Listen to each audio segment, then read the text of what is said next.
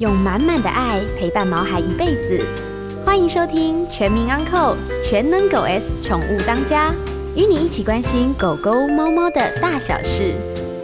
本节目由全能狗 S 冠名赞助。各位听众朋友，大家好，大家晚安。这里是 FM 九八点一九八新闻台，欢迎收听每个礼拜一晚上八点钟所播出的《全民昂扣全能狗 S 宠物当家》节目。我是兽医师杨靖宇。那么，同样的，今天的节目在 News 九八的 YouTube 也有同步的直播，所以您只要在 YouTube 里面搜寻九八新闻台就可以找到。那此外呢，也麻烦大家打开小铃铛，就可以收到很多新的影片和讯息的通知。当然，这个订阅、分享、按赞，是一定要的了哈。好，那个依照中央气象局所公布的资料，就是说这个呃，明天好像温度会稍微回暖一点。那礼拜三呢，就是好像似乎又恢复到正常。可是到礼拜四、礼拜五、礼拜六，哇，天气又非常冷，而且低温在台北地区可能会就有到十四到十五度。所以呢，不管是人也好，或家里面养的毛孩子也好，温度的保温特别的重要，特别提醒您。那此外啊，其实今天我们要讲的一个主题啊，其实是蛮。有一点点严严，不能讲严肃，就是说都会面临的一个问题啊。那我们晓得，因为这个呃宠物毛孩子，以狗猫而而言，他们的整个这个生命的周期呢，是比跟我们人类比较起来是差了很多，相当的这个可能十几年，那有时候好一点二十几年哈。所以，因此呢，当你饲养宠物那一天开始，其实这种生老病死啊，就是一条这个呃不归路，就是一条就是一个轮一个轮回的一个在在开始。所以，我们可以这样讲说，从出生开始，其实呢，就是开始走向这个临终的一个起点，一个开端啊。那么，这个我们想说，人类跟家人啊，还有这个毛孩子，在面对疾病的时候，都会面临到很多这种不同的医疗的选择。在考量各方的因素之后呢，才能做出对于我们毛孩子这个最好的一个选择。那考虑，可能听众朋友会问说，什么叫做考虑因素啊？这边我必须要讲啊，考虑因素包含的非常的多，比方说像经济能力啊，比方说像这种呃要照顾他的人力，或是说呢，还有这个我们要注意到毛孩子自己的生活品质等等等的这些考量因素之下，啊，我们才能做出一个最好的决定。那当毛孩子生病的时候，因为他没有办法像我们人类，就说：“哎呀，我到底哪里痛，或者怎么样？”或是说，有些这个毛孩子他没有办法表达他自己的主张。这句话怎么说呢？就是说，像我们人类而言，我们可能会签一些像什么呃呃，我不要插管，我不要电击，我不要做一些什么呃积极性的一些急救的一些措施。可是毛孩子呢，在面临这样子的问题时候，身为主人的们要如何做出一个决定，让他该怎么做？我相信呢，这个每一个饲主都面临这个问题，都会都会心里面都会想到很多的问题，到底我这样做对不对？这样子说，嗯、对他到底好不好？等等哈。所以呢，我们今天特别邀请到具有安宁缓和认证的兽医师，他是金信犬兽医师，来我们节目现场来跟他聊一下。所谓的宠物的安宁的临终的治疗，到底该包含哪些面向？还有说我们该考虑到什么样子的一个重点？今天在我们节目现场的特别来宾呢，真的非常非常特别。呃，首先呢，他是一个非常优秀的学弟，小我十五届，哈，非常优秀的学弟。所以各位听众朋友，如果您可以看我们的 YouTube 的话，你可以看到这位大帅哥，哈，这位大帅哥呢，他是台湾长大的一个韩国人，他毕业于台大兽医系。那在小动物临床工作有二十多年的经验，那最近呢，刚取得国际动物安宁缓和医疗协会的认证。他的一个著作有《金医师和猫咪狗狗每个选择都幸福》的这本书。那首先我们来欢迎台北市呃陆家动物医院的院长，我们金信全金医师。金医师。Hello，大家好，我是兽医师金信全。OK，好。我我想今天我们的节目就就聊到就这种所谓的临终安宁哦，它这个这样子的一个医疗的一个概念跟一些做法。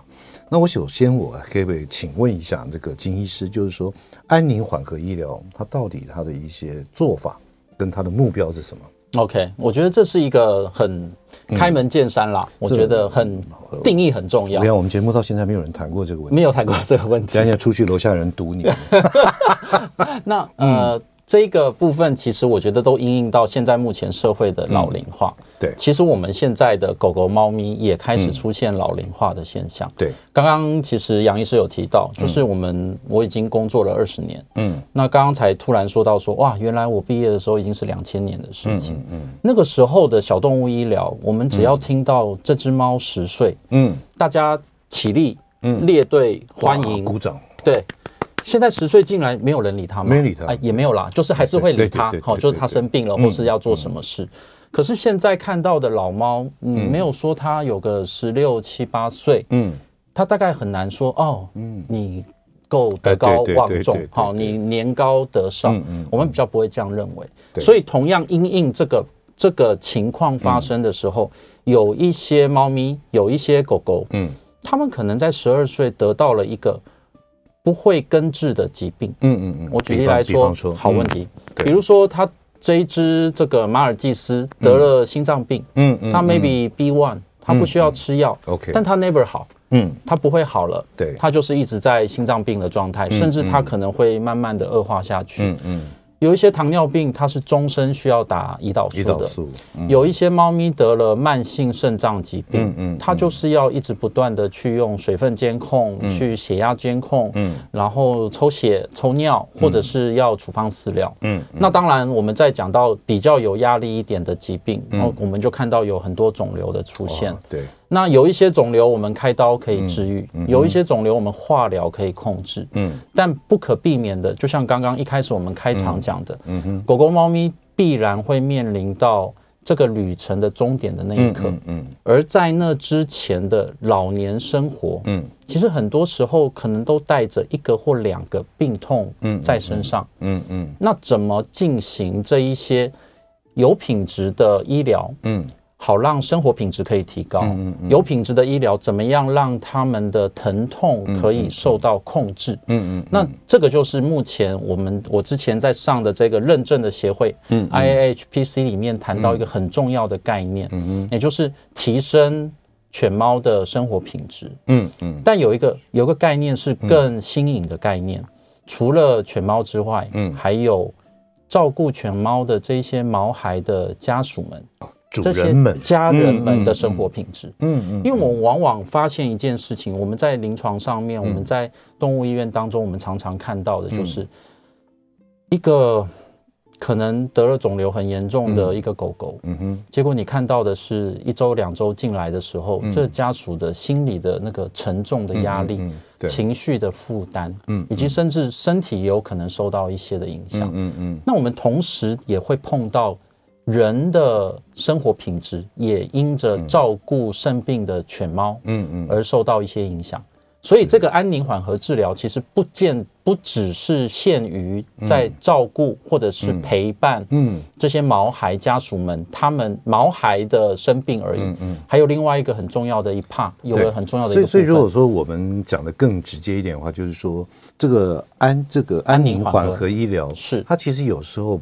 不是百分之百的 focus 在疾病的治疗上，而是会顾及到家人，可能也会顾及到这个宠物本身是他自己的生活品质上面。是，我觉得，我觉得杨医师讲的很正确，就是说，呃，他不见得只会针对在疾病的本身上面，可是，嗯。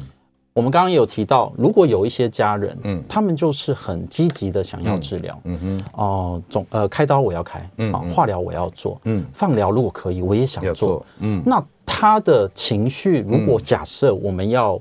照顾他，嗯，那我们就得帮他安排，嗯，去某某医院做肿瘤的这个外科手术，嗯啊，也许这个呃一般的这个手术方法不行，我们可能要选择，我们会建议你找有内视镜做微创手术的，是是，哎，那这个呃最好还做一下断层扫描，还有放射线治疗，哎，对对，这些全部都对对，所以这一些其实都是。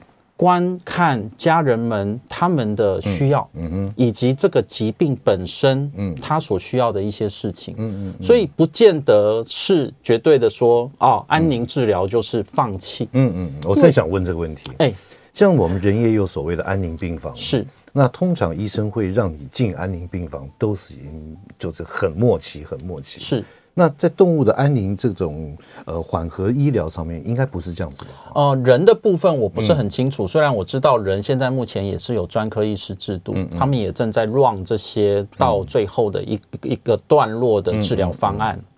但是我在上这个课的时候，嗯、我有。我有在听老师在讲他们美国的人的安宁治疗，嗯嗯，听说他们就是在郊区找了一块，嗯，有点像度假村，嗯，然后人就 check in 进去，嗯，然后每天可能打打化疗，做一下钟摆治疗，嗯，然后跟一些。病友邻居聊聊天，然后就这样子慢慢，可能也许三个月、六个月啊，或是一年啊，就慢慢的离开。嗯嗯。那呃，是不是那个临终是在只是一个礼拜内，只是一个月内？嗯，我觉得那个就是看每个疾病的不同而有所差别。但是进入这一个这一个这一个 pattern，嗯，这一个模式有一个很重要的概念是，它是不会。Cure 的，嗯嗯嗯，就像我们刚刚提到的，慢性肾病我们不会 cure 的，嗯，好，除非我们把它的烂掉的肾脏摘掉，还有对，我们拿一我们对，我们摘一颗摘呃摘一颗肾脏放进去，除非我们做心脏移植，除非我们做这些事情，不然它没有办法 cure 的，嗯，都其实可以把它想成会进入某一种 palliative 一种缓和性的治疗方案。是 OK 好。那今天在我们节目现场的特别来宾是台北市陆家动物医院的院长，也是安宁缓和认证的兽医师金信全兽医师来我们节目现场。我们进段广告，马上回来。欢迎回到九八新闻台全民昂扣全能狗 S 宠物当家节目，我是兽医师杨靖宇。今天在我们节目现场的特别来宾是台北市陆家动物医院的院长，也是获得安宁缓和医疗认证的兽医师金信全金医师，来跟我们节目现场来聊一下所谓的呃缓和安宁治疗哈。那我想请问一下这个金医师，就是说在你取得的这个安宁缓和认证的兽医师的时候是如何认证的？那你们这个协会到底就是说在在授课方面也好，或者是说他宣。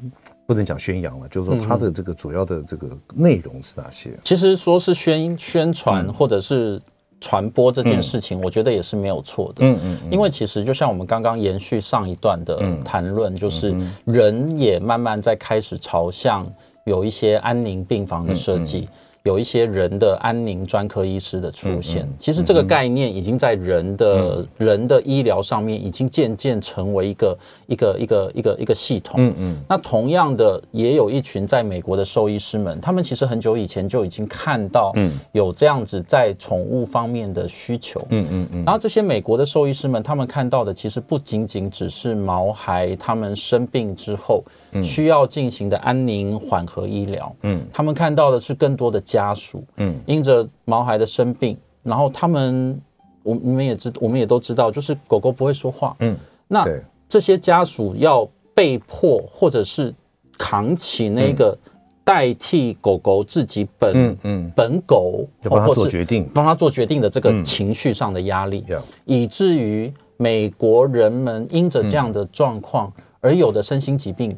比例开始上升。哎呦，好，所以我们延续刚刚讲到的，就是这一个 IHPC 这一个机构，他们看见了这些事情，嗯，他们开始去了解，并且去参考人的安宁医师的制度以后，嗯，我们开始去建立一个属于兽医师们的安宁缓和治疗的一个一个一个系统。嗯，所以他们从零九年吧，二零零九年开始成立了这个这个这个协会。那呃。从二零一六年开始，嗯，他们开始进行了一个认证的课程的一个推广，嗯嗯，从二零一六年开始，他们就进行这件事。其实现在算起来还不到十年，嗯，是非常新的一个认证的一个系统。嗯，那在这里面，其实它呃，它有大概超过一百个小时的上课时数。嗯，那我个人是因为我会去选，有一个很重要的原因是，那时候这我正想问的，对，那时候刚好在疫情。哦，在疫情。好，嗯嗯，有一些课呢，他他得去美国上，是，但是疫情不用。哦，所以透过网络。上，OK，好，那我就想说闲来也无事，那在网络上面我可以上一些课，嗯，那我们就点一些课进去开始上，嗯嗯，上着上着我就觉得哇，其实这一块还蛮重要，还蛮重要的。所以呢，我就开始一个课一个课程一个课程一直不断的去上。嗯，那他们它里面的课程，它它里面课程设计也很很妙。嗯，呃，一个大主题可能有二十个小时的上课。嗯嗯，每一个小时的 YouTube 的影片，嗯，你要上完了，嗯，并且考试，嗯，小考，嗯哼，过了。你才能点第二个小时哦，OK，有党修制。哎，对对对，好，就二十个小时上完了，就是第一个这个第一组课程结束。嗯，那它有总共有五个五个 module，五个五个模组，好，就所以说就要把这些都上完。嗯，然后它也有线上的。呃，live discussion，嗯，就是我们可能就是那哦，那那几天我很惨，是因为那是都是按照美东时间哦，然后这个还好啊，美东只是日夜颠倒而已啊，哎，是没错，可是你要在 半夜跟一群老美讲英文，那那有的时候就会有点尴尬哦，对，然后十二点就一路到下午五点嘛，就等于是我们的午夜十二点一直到清晨五点，嗯，那你就要跟一群兽医师们讨论，嗯嗯，这一个病患你怎么样去判断，嗯，这个病患你会用什么样的，嗯嗯。说话的方式去跟家属沟通，嗯，这个病患如果家属是这样，嗯，你觉得他们背后的需求有哪些？OK，那我们就来讨论这些。所以这个一个这么一个新的这个，我们可以讲他非常年轻的一个一个协会，不到十年，不到十年。哎，协会是超过十年，但是这个认证课程不到十年。对，那这个因为今年呢刚好出了这个这个协会出了一本新的这个指南哈，是叫做《猫的安宁缓和照护指南》。是这边可不可以简单介绍一下？我们就以猫为例子好了，啊，以以猫为例子，哎，对，就猫的安宁这个缓和照顾指南，它里面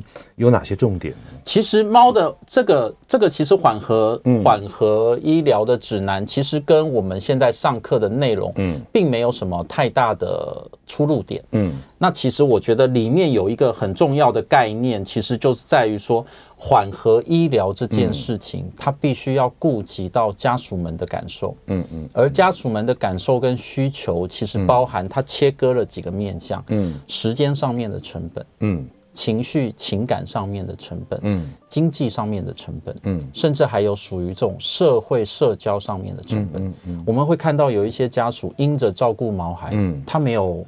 其他人的关系，对，他没有朋友，他甚至，嗯，讲难听点，他可能没有家人，嗯，他可能有家猫或家狗，嗯，可是他他的他连家人的关系都都失去了。我是有碰过，因为这个哦，花了太多的费用。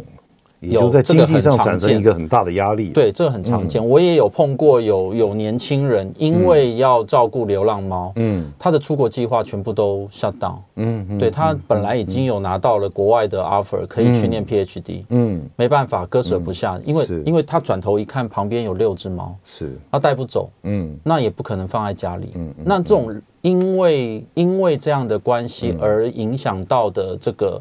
这个生涯规划，其实这些都是家属们的需要跟成本。对对对。那所以他们在谈论这些事情的时候，就呃列出了一个如何为猫进行安宁缓和的治疗的这个指南。嗯，就是所谓的英文讲的是 guideline，怎么样我们按部就班的来做。那这里面讲到特别针对兽医师们，嗯，我们可以提供的，它有我觉得有个蛮重要的五大步骤。嗯。这五大步骤，第一件事情就是我们刚刚讲的，先了解主人的需要。嗯嗯，今天某某你来啊，猫的猫现在状况是这样子。嗯嗯，那你的目标是什么？嗯，无论如何我要治好它。嗯，这可能是第一种。第一种，哎，第二种是，我也不知道我该怎么办。嗯，好。第三种是会不会？医生，你可以给我一些建议。嗯嗯，每一个家属他进来之后得到的消息以后，他的他的目标也许有的清楚，有的不清楚。嗯，有的可能他说哦，就帮我打个针，我就要走了。嗯，好，开个药我就要走了。也有这样的家属。对，所以第一件事情是我们先了解家属他对于医疗的目标是什么。甚至他这个 guideline 里面还有讲到。他的宗教，他的信仰是什么？OK，对，不见得是信仰，而是对于生命的价值观。嗯哼，哎呀，我这个狗狗就是就这样了。哦，那个可能二十年前或三十年前，也许我们可能看到某一些家庭，他可能会觉得说，就给他吃吃骨头啊，卡住了就命不好。嗯，我不知道，对，就就可能会是这种情况。可是也许有一些人就是不行。嗯。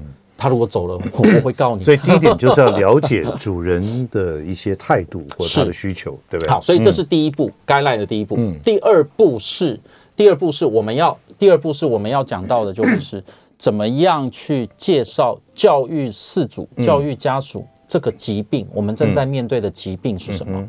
最新的治疗方案是哪些？Yeah. 其实我们在台北能够做到的事情，我们在台湾能够做到的事情，已经不见得落后欧美很多了。嗯嗯，我们有断层扫描，我们有微创手术，我们有各式各样的肿瘤科医师、专科医师、眼科医师、心脏科医师。嗯嗯，所以我们介绍完这个疾病，介绍完标准的治疗方案。嗯哼，接下来第三步就是为眼前的客人制定一个克制化的。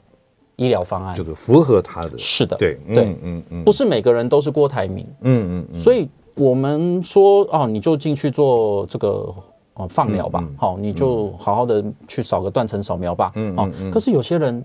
他连下一顿在哪里都不知道，对，所以这些并不是克制化的做法，嗯嗯嗯，所以这是第三步。那第四步就是，如果他有一些后续要进行的医疗，嗯，他要回去喂药啊，他要回家打针啊，那我们要确认他有没有在这方面的技巧跟技术，这是第四步。嗯，那最后一步就是情感上的支持，嗯，那这是这个。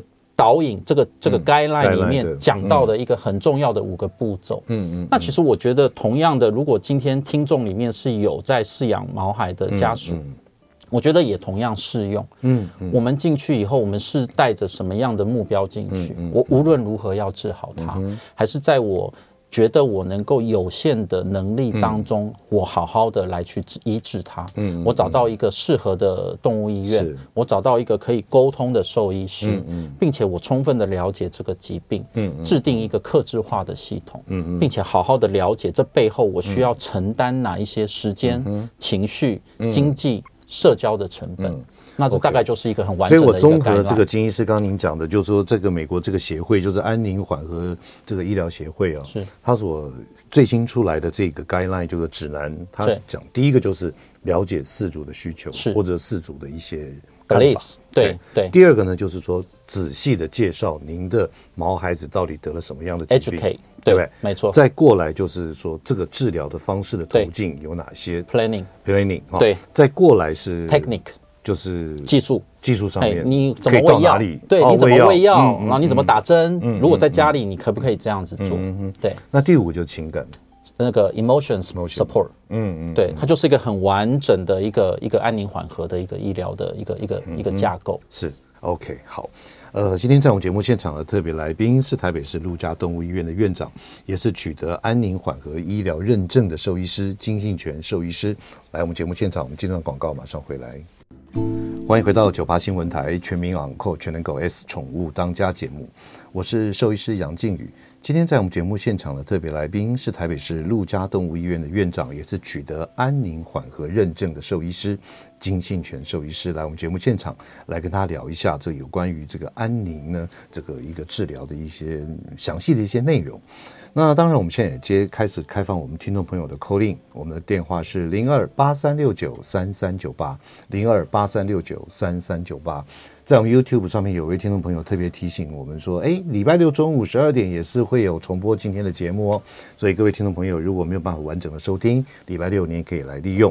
好，哎，金医师啊，我这边想问一下哈，有两个问题，请说。第一个问题就是说，因为这个取得这样子的一个安宁缓和医疗认证的兽医师，现在在台湾并不多。对。那么如果说我刚好我的我我配合我一二十年的家庭兽医师。他如果没有这样的认证，他会不会提供这样子的一些想法或是一些概念？哦，我觉得这个这个是另外一个，我觉得是很值得需要澄清跟推广的一个概念。是，其实刚刚我们在节目之前才，我很久没有碰到学长，嗯，那在跟学长聊天就聊到说，哎，刚刚学长也做做了一些这个呃送送狗狗离开的部分。其实安宁缓和治疗。最理想的兽医师，并不是那些取得特殊认证的兽医师，而是我们自己本身，我们我们家属平常就有习惯的这个接触的兽医师，这个 呃本来就是熟悉的环境，嗯，本来就是熟悉的沟通的对象，本来就是一个一直都认识我们的家庭，嗯，或甚至是这个狗狗从小到大，这个猫咪从小到大的受益师，所以它可能就是仅次于主人了解您宠物的人。是，我认为是这样子。对，然后这样子的状况，其实不要我们刚刚谈到的呃安宁治疗、缓和治疗这些事情，其实我刚刚讲到的这一些。如果有兽医师们在收听这个节目的时候，他听到就会就会就会明白，就是其实我刚刚讲的，其实每个兽医师都正在做。OK，他没有限定于非得要取得认证不可。是，所以其实最理想的状态是每个兽医师都扮演这一个啊 emotion support。OK。每个每个兽医师都能够去关心啊毛孩的医疗健康，嗯，也同样的支持家属们在医疗上面的各式各样的决定，嗯嗯嗯。那呃，不是每个动物医院都有断层扫描，嗯，可是真的需要断层扫描，而家属非常想要做，嗯，那我们的责任就是让他去一个有断层扫描、好好做检查的医院，嗯，请他在那边得到一个很完整的。医疗，所以这又回归到刚刚他那个 guideline 里面第一是没错，对不对？就说他的主人需要，没错，对不对？没错，没错。所以这一个满足主人需要的这一块，其实是我们兽医师的天天的工作。嗯嗯。我们常常说，我们其实是服务业嘛，哈，就是我们正在满足这一群家属们他们毛孩的大大小小的需要。是。所以刚刚刚刚杨医师有提到说，哎，这个是不是说？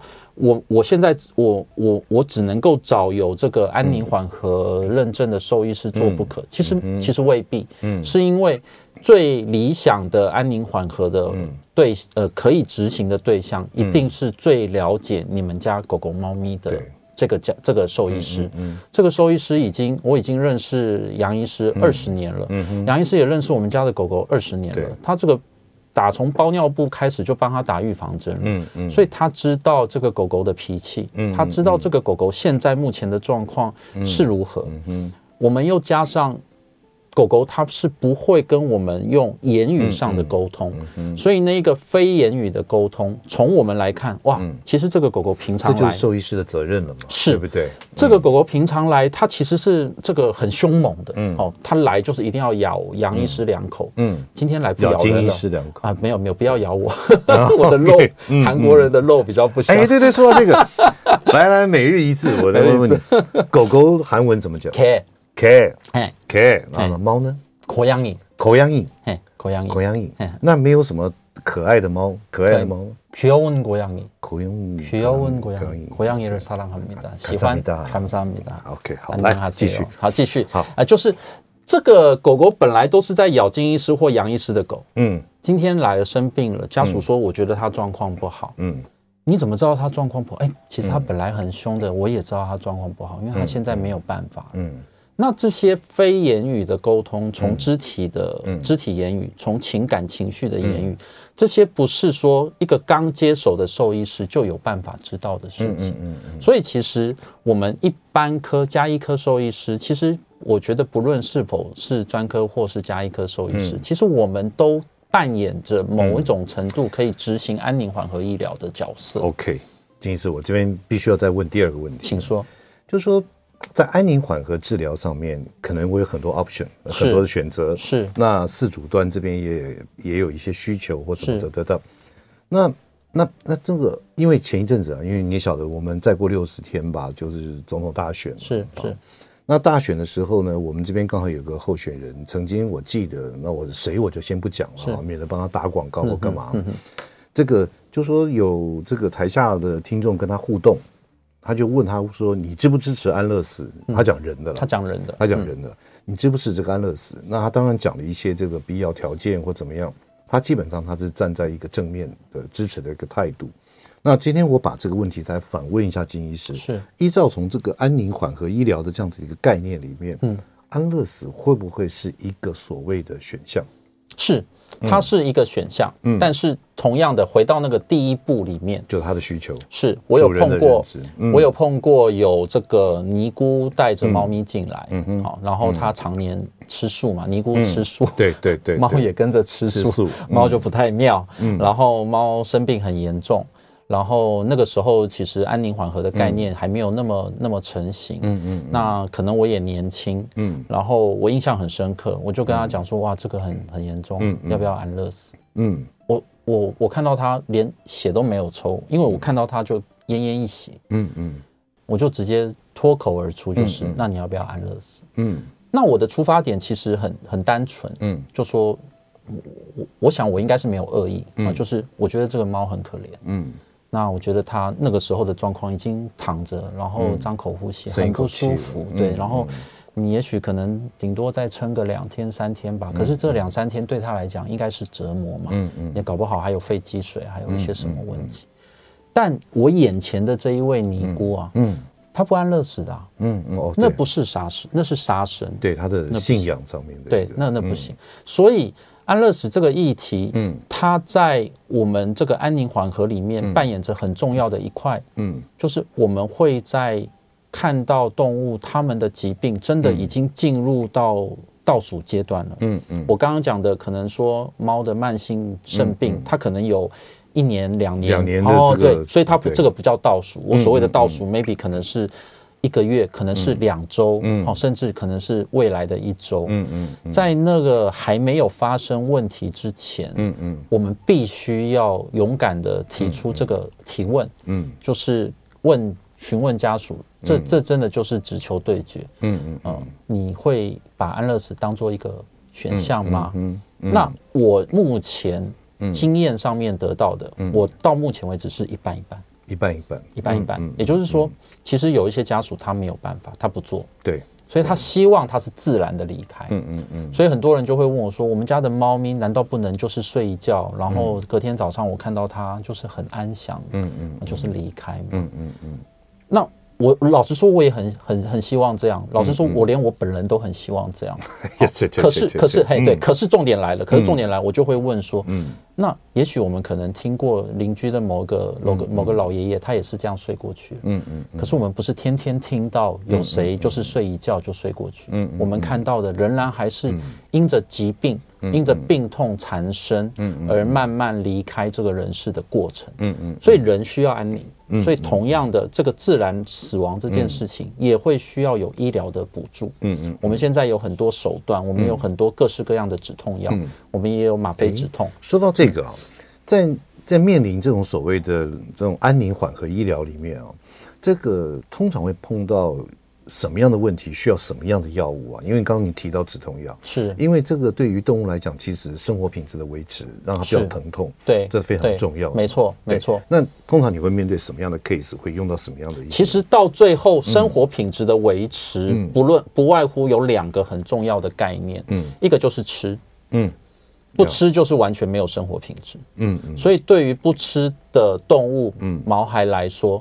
他们的家属就就崩溃嘛，嗯，所以我觉得第一个是吃，吃，那第二个就是痛，痛，痛，那第二个那也有可能是因为痛痛痛而不吃嘛，好吃，然后身体状况很不好，痛了排除了以后，搞不好胃口就有一点，是，所以止痛这件事情变成很重要的考量。那以往过去可能嗯有一些传统性的药物，它不外乎是针剂啦，然后贴片啦，或者是药定啊定剂。那呃，有一些很很特别的状况，嗯，可能猫咪它。本身就不那么适合用一些针剂，嗯，或者是说这个家属不敢在家里执行这一个技巧，即便我们有帮他做教育，我们在圈引他，可是有些人就不敢碰，嗯嗯，所以现在其实我知道的有一些药物，它是口服的药物，嗯，好，那可以用液态的方式可以喂进去，它甚至有一些药物在国外，他们已经发明了，他们不见得是要每天给，甚至可以长达到三天给一次，哦，就说效果的长效，长效，对，然后针对猫咪设计的，针对狗狗设计的，嗯，目前有各式各样的，不管是非类固醇类的消炎止痛药，不管是类吗啡的药物，不管是吗啡的药物，现在都一直不断的在推陈出新。OK，所以也就是说，在这个安宁缓和医疗的这种这种过程里面，重要的两点就是金医师您讲的，第一个就吃，嗯，一定要有吃，嗯，第二个呢就是说疼痛的控制管理。所以其实呢，不管是吃也好，疼痛也好，到底是因为痛了不吃，还是不吃就痛，或怎样？对对对，其实都有一些这种药物可以来辅佐了。对，对不对？现在目前市面上越来越多，而我们现在在台北、在台湾，其实有很多药厂也慢慢开始引进这些，因为这个概念已经越来越被推广出来。OK，对，OK。今天在我们节目现场的特别来宾是台北市陆家动物医院的院长，也是取得安宁缓和认证的兽医师金信全金医师。我们这段广告马上回来，欢迎回到九八新闻台全民昂扣全能狗 S 宠物当家节目。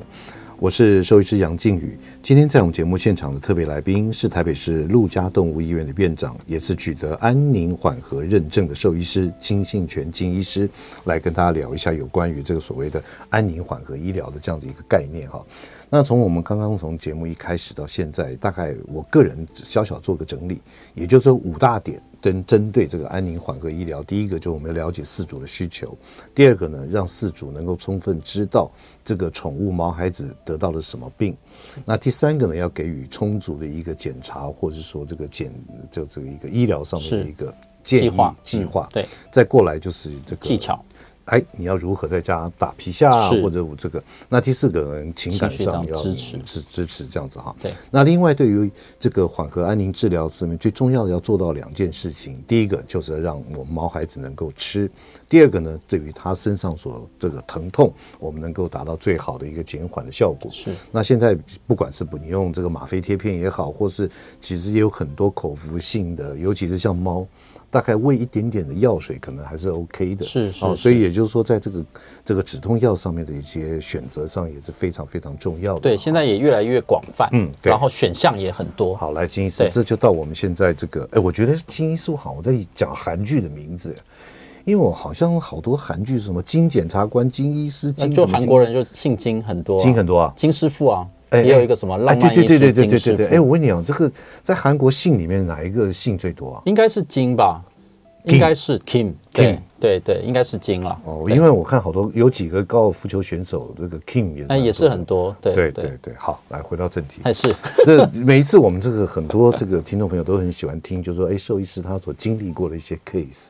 对，那在您这样的从事安宁缓和医疗的这样子的一个一个过程里面，有哪些 case 来跟我们分享一下？哦，很多，嗯，这很多。那呃，其实我刚刚在听杨医师在讲那五大步骤的时候，嗯、我刚刚有突然想到，嗯，其实有一个家属，我就就在看到这只狗狗，他们它长了一个口腔很严重的肿瘤。哎呦，嗯嗯。那第一步，我当然就是问他，他。嗯他的目标是哪些？嗯、是，那他就希望他不要痛，可以吃。嗯嗯嗯。那我就跟他讲说，不要痛可以吃这件事情听起来很简单，嗯、但做起来有点有点复杂。嗯嗯。那杨医师可能也知道，口腔肿瘤在那边，嗯、他要进食是很困难，然后他又是狗狗。对。那这个客人，这个家属很、嗯、很很特别。嗯。那他就说，难道不能用其他方法？给他吃吗？嗯哼，我就说，那也许我们可以放个管子，嗯，然后放了管子以后要喂他吃东西，哦，其实就很方便，嗯嗯，那我们就放了，嗯，放了以后维持了好长一段时间，嗯，好，大概有一个一两个月，好，对我来讲，好一两个月其实算好长的时，好长的一段时间，这对口腔肿瘤而言，但这一两个月。除了最后一个礼拜以外，嗯嗯、家属跟狗狗都过着很快乐的生活。嗯嗯，哦，肿瘤会痛没有错，嗯、但是他每次回诊都想要咬我。嗯嗯，哦，吃饭这件事情虽然不是金口吃的，嗯、但是呢，他从这个食道胃管进去里面、嗯、也有饱足感。哎，是，然后再来就是体重也没有掉，所以体态看起来不错。嗯嗯，哎，已经。得口腔肿瘤了，还想要咬医生，嗯、那我就觉得，其实某种程度，我们兽医师看了，心里面也是又好气又好笑啦，嗯嗯、就是觉得哇，这个也蛮开心的，嗯、可是一方面也会觉得啊，有点落寞，哎，对，可所以。这样子的一个状态下，了解他的目标以后，其实我们就可以好好的制定这个安宁的计划，甚至到最后一个礼拜，我们其实也都知道他的状况，因为是口腔肿瘤，就开始转移到他的其他的部位。嗯那我们到最后就是好好的决定送他离开。嗯嗯所以整个过程其实都在我们一开始的讨论的里面。是对，而那个我们在按部就班的执行，所以双方都非常了解，对不对？是。那我们在做这些事情的时候。我我不会说它是愉快的过程，嗯嗯，可是我觉得在那个过程里面，家属得到的是一种放心。嗯，跟安心，嗯嗯嗯，我知道我现在做的每一个决定都是对的，嗯嗯啊，我知道我现在目前有哪些选项，而我想要做这个选项，嗯嗯，那我做完了以后，我也的确看到这个选项所带来的结果是怎么样，是是，所以我觉得它是一个很我想到的这样子的一个过程，其实是很很很不错的一个结束，嗯嗯，那比类比起我们以前或我以前在接触的一些状况，嗯。可能我也不是那么有立体感的知道整个疗程、嗯嗯、整个过程应该是怎么样来制定。嗯、其实我我曾经碰过这样子的一个 case，长口腔肿瘤，就他去做了手术，整个下巴不见了，嗯哼，切掉了，嗯所以变成说他活了，大概后来做完大概半年吧，嗯、可是他那捏小的狗狗没有下巴，它就是舌头在那边玩玩玩掉出来，嘿嘿嘿，然后就说吃啊喝啊什么都。都都非常非常的辛苦，是。对，所以有的时候真的让饲主这边人充分了解，对，哎，该面临什么样的问题，对，从大家讨论一个最好的一个解决方式，是，是。OK。哎，金医生，因为时间的关系啊，因为我们也快到了哈，嗯、那最后你可不可以教我们一句韩文呢？一句韩文，对，就是再见。哦，안녕안녕히계세요。安永伊卡西欧，安永伊卡西欧，安永伊卡西欧是好好。哎，你不要乱讲啊！等下那个 NCC 来罚我。哎，不会，不会，不会，不会，不会啊！对，我是我是拿韩国护照的人。安永，安永，安永伊卡西欧。好，那谢谢金医师来我们节目现场，下个礼拜同一时间再会，拜拜。安永，安永，安永，OK。每个宝贝都值得最好的， 爱他就是一辈子。本节目由全能狗 S 冠名赞助。